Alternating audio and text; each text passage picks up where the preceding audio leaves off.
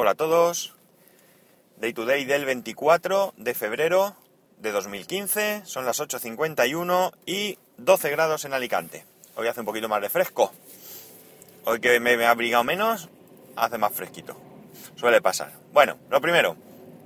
Lo primero, quiero dar las gracias a Tony Jaroso, Morenito Pum, porque me ha hecho un logo, un logo para el podcast, que está chulísimo. La verdad es que se lo ha currado porque yo fui viendo las, las pruebas que iba haciendo, cómo iba dándole forma, me iba mandando eh, lo que iba haciendo y la verdad es que lo he visto evolucionar y el resultado pues a mí me gusta mucho porque eh, muestra lo que yo quería pero con un aire, mmm, qué sé yo, mmm, ¿cómo diría?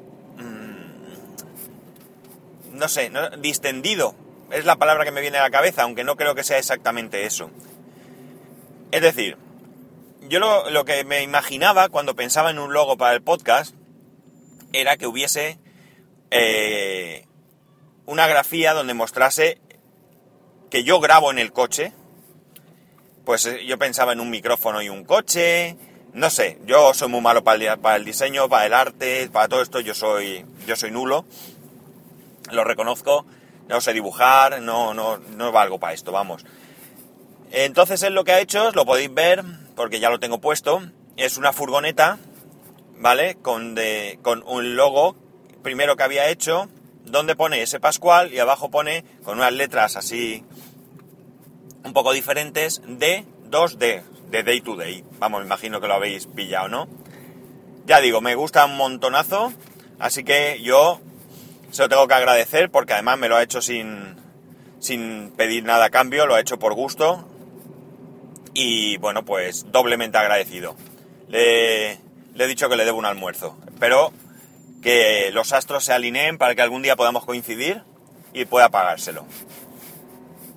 Dicho esto, eh, he leído una noticia de que Samsung ha comprado una fábrica de baterías para coches. Esto mmm, también, según he leído, no significa que Samsung esté siguiendo los pasos de Apple. O, como gusta decir a fans de uno y otro, copiar. No está copiando a Apple. Porque parece ser que Samsung ya está proporcionando baterías para los coches eléctricos de Tesla y de BMW. Simplemente pues amplía su negocio. En todo caso podría ser al revés. Es decir, Apple va siguiendo los pasos de, de Samsung. Quizás no lo sé. Eh, Apple ha contratado gente especialista en baterías. Pero eso no significa que las vaya a fabricar. Eso significa que va a investigar. Quizás luego eso lo ponga al servicio de, de quien se lo fabrique. Y quizás, todo esto son suposiciones, Samsung lo que esté haciendo, como ya sabemos, Samsung proporciona diferentes piezas para los iPhone como procesadores, pantallas, en algunos momentos, a veces más, a veces menos, según le da Apple. Entonces quizás lo que Samsung vaya haciendo es ir posicionándose cada vez mejor en ese mercado, un mercado que ya, eh, ya en el que ya está introducido y que comprando esta división, creo que son 250 empleados, eh, pues pueda eh, ir posicionándose para que quizás en algún futuro pues incluso llegar a fabricar las baterías para los coches de Apple, ¿por qué no? Ellos llevan unas guerras muy raras. Se demandan por patentes, se acusan de copia, pero luego, a la hora de la verdad, pues eh, Apple suele eh, confiar en Samsung para que le fabrique ciertos componentes, como he dicho. Lo que está claro es que eh, parece ser que las marcas apuestan por el tema de los coches eléctricos, ya sea de una u otra manera. No sé si en algún momento Samsung pues pensará en crear su propio coche, no lo sé. Pero ahí están ellos.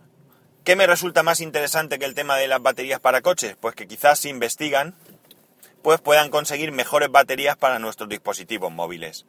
Eso sí que sería para mí una buena una buena situación, porque realmente yo no sé si me compraré un coche eléctrico o no. Quizás sí me lo compre en algún futuro por exigencias del mercado.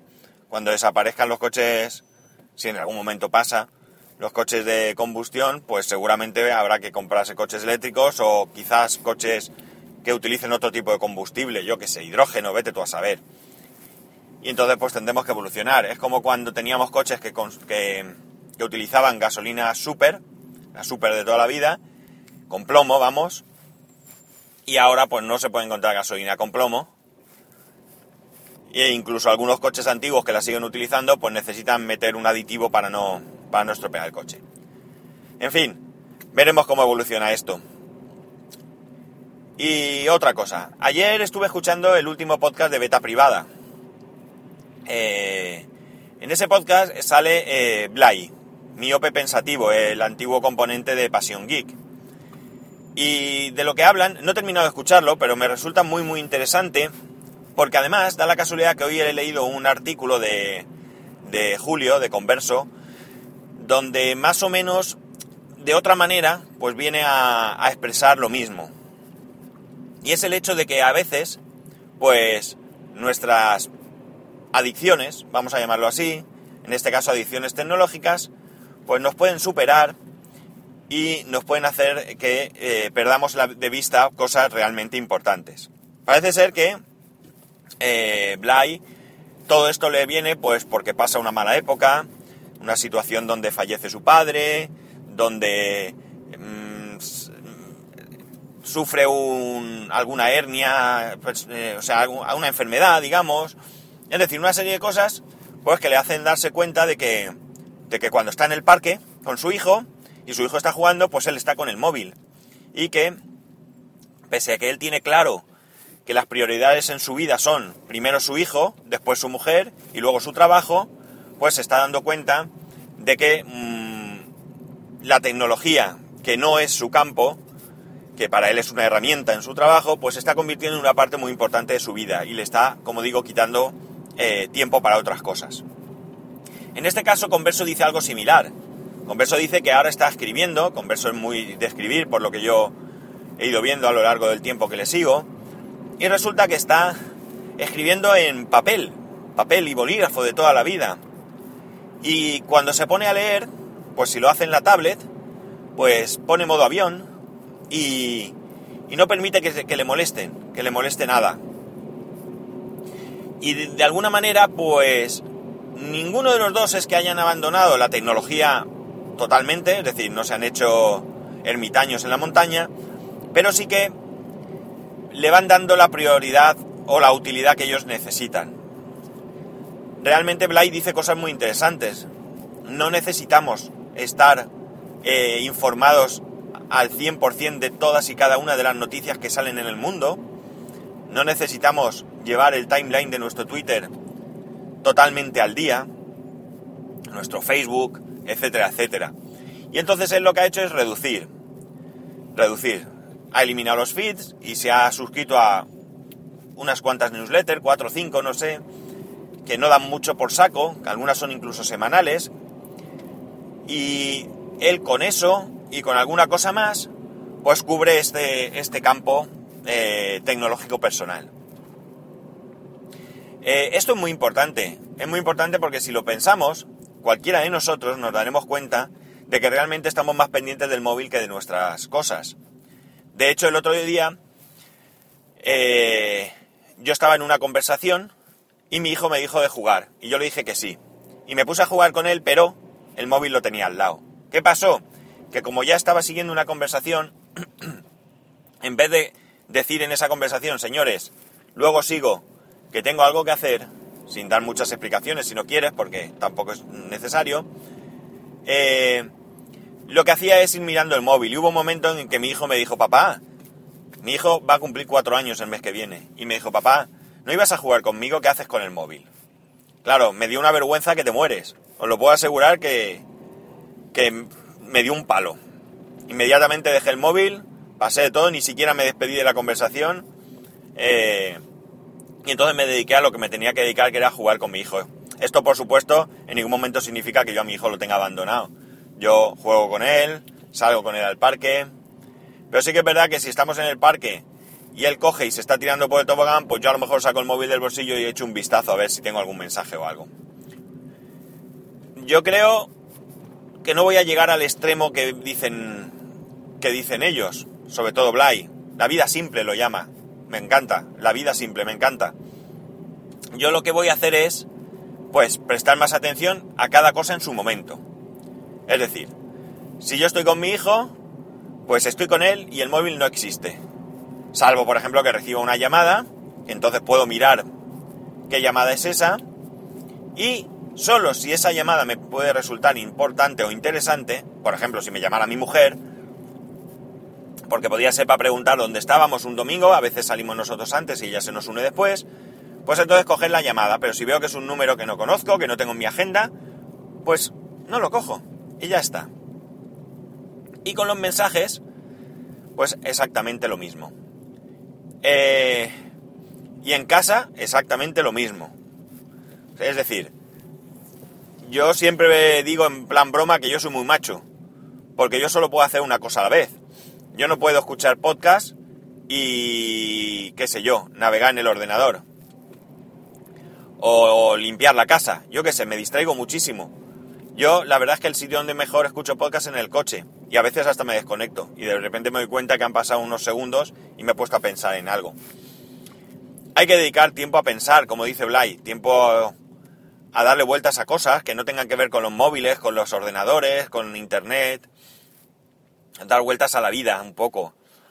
Y él, por ejemplo, dice que el momento más grato que tiene en el día, eh, evidentemente yo entiendo que, aparte de, otras cosas, es cuando, pues parece ser que tiene una mascota, imagino que un perro, pues cuando por la noche coge al perro, se va él solo, da vueltas, sin móvil, sin podcast, sin nada, y simplemente piensa, piensa en cosas y bueno, pues yo creo que es súper interesante. Es parecido a lo que hace Julio, lo que pasa es que bueno, pues ahí lo piensa y Julio pues lo, lo transcribe en papel.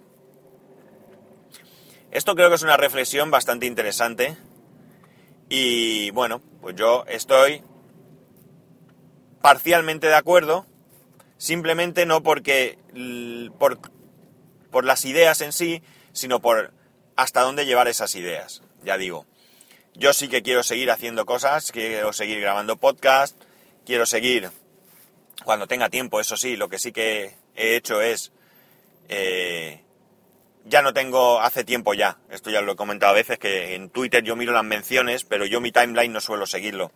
De hecho, a veces le echo un vistazo, veo algún tweet y tengo que, que ver de qué va porque pues ese tweet me resulta curioso o interesante y tengo que saber de dónde viene. Pero esto no me lleva mucho tiempo. Y desde que cambié a Fiverr, la verdad es que el tema de los feeds, de los RSS, de blogs, pues lo llevo muy al día porque también es verdad lo que dice Blay, es decir, se multiplican las noticias. Al final, con leer una de ellas, el resto te dan igual. Entonces yo trato de leer como, como él como él hace con las newsletters, yo hace ya tiempo también que trato de leer aquellas que más que información, tienen parte de opinión. Porque me interesa más la opinión de las personas que las noticias en sí. En fin, esto ha sido un poco de reflexión. Eh, no sé, ya sabéis, si tenéis vosotros algo que decir al respecto, pues aquí me tenéis. En Twitter, arroba spascual, o a través del correo en spascual, arroba spascual.es. Eh, Espero vuestros comentarios. Un saludo y nos escuchamos mañana.